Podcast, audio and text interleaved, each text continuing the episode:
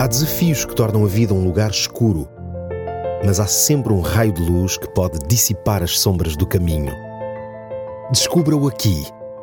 Luz na escuridão com Nuno Silva.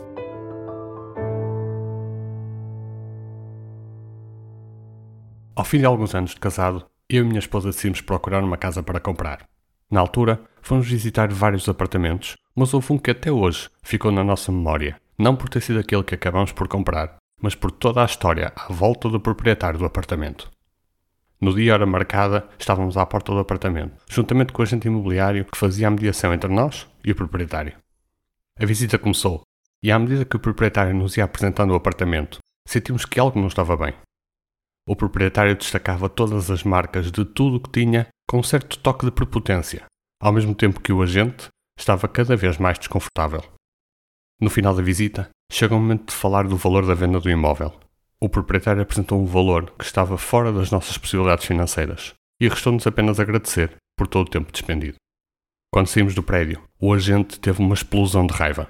Para além da atitude do proprietário, o valor apresentado era superior àquele que tinha sido contratado entre ele e a agência imobiliária. Mas o melhor ainda estava por vir.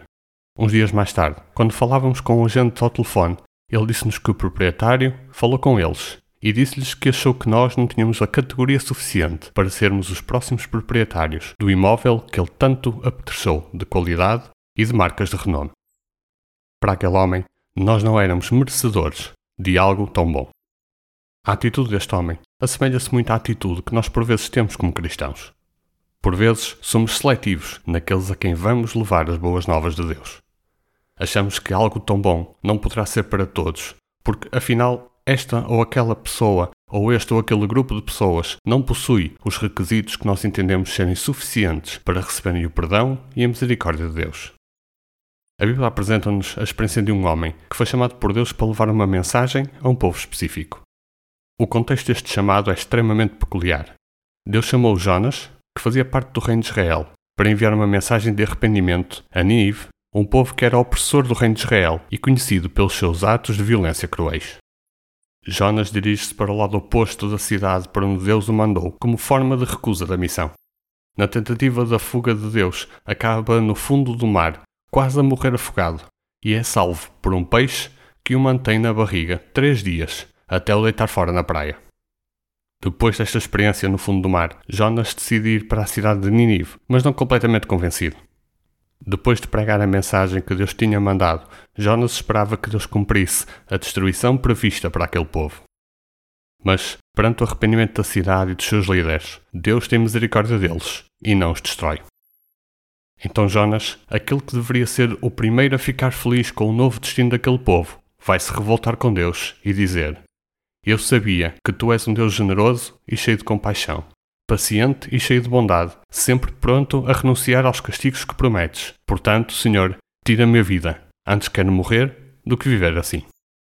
Jonas começou por se recusar a pregar àquele povo e, depois de ter pregado, disse a Deus que preferia morrer do que ver aquele povo salvo. Na cabeça de Jonas, aquelas 120 mil pessoas não eram merecedoras da graça, do perdão e da misericórdia de Deus.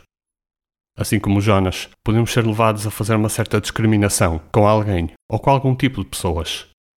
Podemos ser levados a achar que alguém ou um certo grupo de pessoas é menos merecedor das bênçãos de Deus por causa daquilo que faz ou daquilo que é. Esquecemos-nos facilmente de uma frase escrita por Paulo aos cristãos de Roma: Não há ninguém que seja justo, ninguém. Será que existe alguém ou algum tipo de pessoas das quais você entende que não merecem o perdão e a misericórdia de Deus? Se isso estiver a acontecer neste momento, ou possa vir um dia à nossa mente esse pensamento, que possamos pedir a Deus para olhar para cada ser humano com o seu olhar e não com o nosso, e a ver em cada pessoa como alguém a quem Deus quer dar sempre perdão e misericórdia. Que nunca nos possamos esquecer que Deus ama toda a humanidade e que é seu desejo salvar a todos. Que ao contrário de Jonas, quando partilharmos acerca de Deus aos outros, não esperemos destruição, mas salvação e graça. Até ao próximo programa. Há desafios que tornam a vida um lugar escuro, mas há sempre um raio de luz que pode dissipar as sombras do caminho. Descubra-o aqui. Luz na escuridão com Nuno Silva.